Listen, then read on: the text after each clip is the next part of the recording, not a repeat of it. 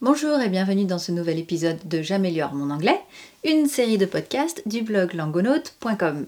Je suis Séverine et comme tous les jours du lundi au vendredi, je vous propose de lire ensemble un article Wikinews pour vous aider à améliorer votre compréhension orale et en passage bah, enrichir un petit peu votre vocabulaire. Alors c'est parti pour l'article d'aujourd'hui. Si vous ne connaissez pas encore la série J'améliore mon anglais, ben, tout d'abord bienvenue.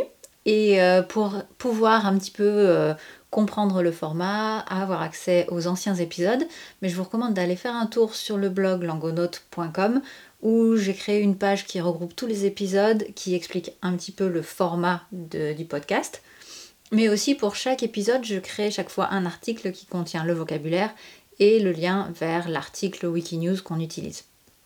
Sans plus attendre, passons tout de suite au titre de l'article du jour. Babies on US no-fly lists holding up passengers. Je vous donne un petit peu de vocabulaire pour comprendre ce qui va suivre.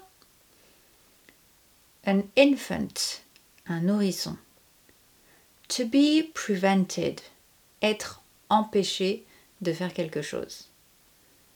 To be impeded, c'est une autre façon de dire être empêché de faire quelque chose. Donc on a to be prevented and to be impeded. Safety, la sûreté. To be barred from, être exclu ou être interdit d'entrer. Accurately, précisément. To be snagged, être attrapé, ou dans ce contexte, c'est être arrêté. Meanwhile, pendant ce temps. Voilà donc pour le vocabulaire, on passe tout de suite à la lecture de l'article de façon un petit peu lente. Essayez de prêter attention aux mots de vocabulaire et vraiment d'essayer de comprendre l'ensemble de l'histoire sans forcément rentrer dans les détails. Babies on US no-fly lists holding up passengers. Some infants are being prevented from boarding planes at US airports because their names match or resemble those listed on the United States no fly list.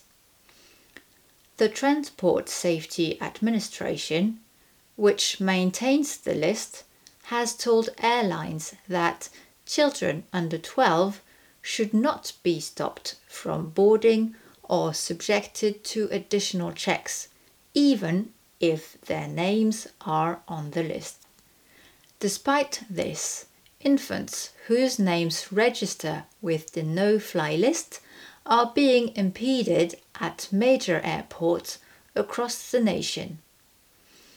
The US government has maintained a list of people who are barred from flying or required to pass additional security checks since before the 9 11 attacks. But the list has grown from a few dozens to more than a hundred thousand since then. Critics of the list, such as the American Civil Liberties Union, say not enough detail is provided on the list to accurately identify who it is meant to be targeting, resulting in innocents being snagged. The TSA is investigating 89 children who either complained themselves that their name is on the list or had complaints filed on their behalf. 14 of them are babies under two.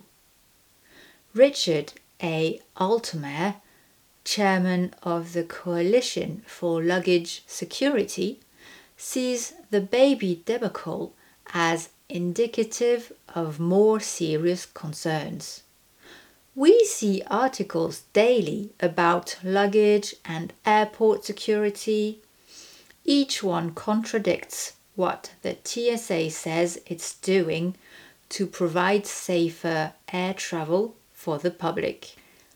The flying public is distracted by hopping on one foot with their shoes in one hand and their belt in another, or babies being held up because their names are the same as or similar to those of possible terrorists on the government's no fly list. But meanwhile, uninspected or minimally inspected cargo is loaded into the belly of the same plane. This just means there is no true reform, but rather a facade to give the illusion of real reform. Voilà pour cet article. Il est un petit peu long, mais en soi, il ne, présente pas de grosses difficultés, contrairement à d'autres articles qui ont beaucoup de noms ou beaucoup de, dates, etc. Là, c'est vraiment une histoire. Donc c'est assez euh, facile de comprendre, ne serait-ce que globalement, de quoi on parle. Donc on parle de cette liste qui des États-Unis qui interdit l'accès au vol à certaines personnes et l'impact que les noms qui sont sur cette liste peuvent avoir sur les passagers du grand public. Donc on revoit un petit peu de vocabulaire, on va ensuite passer à une lecture rapide de l'article, un peu plus rapide, on va dire naturel, et on terminera comme d'habitude par une question que je vous pose en anglais et qui a un lien avec le sujet de l'article. Donc comme on terminera en anglais, je vous le dis tout de suite, si cet article ou ce podcast vous a plu, si vous aimez bien le style, si ça vous est utile, ben, partagez, faites-le connaître autour de vous. Euh, dites-le moi, ça me fera super plaisir de savoir que ça vous est utile.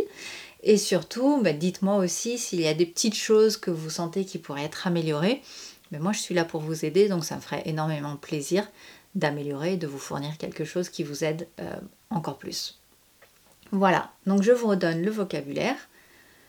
An infant, un nourrisson. To be prevented, être empêché. To be impeded, c'est une autre façon de dire être empêché. Safety, la sûreté. To be barred from, être exclu ou interdit d'entrer. Accurately, précisément. To be snagged, être attrapé ou dans ce contexte arrêté. Meanwhile, pendant ce temps. Donc je vous fais la lecture de l'article euh, à une vitesse plus naturelle. Babies on US no-fly lists holding up passengers. Some infants are being prevented from boarding planes at US airports because their names match or resemble those listed on the United States no-fly list. The Transport Safety Administration, which maintains the list, has told airlines that children under 12 should not be stopped from boarding or subjected to additional checks, even if their names are on the list.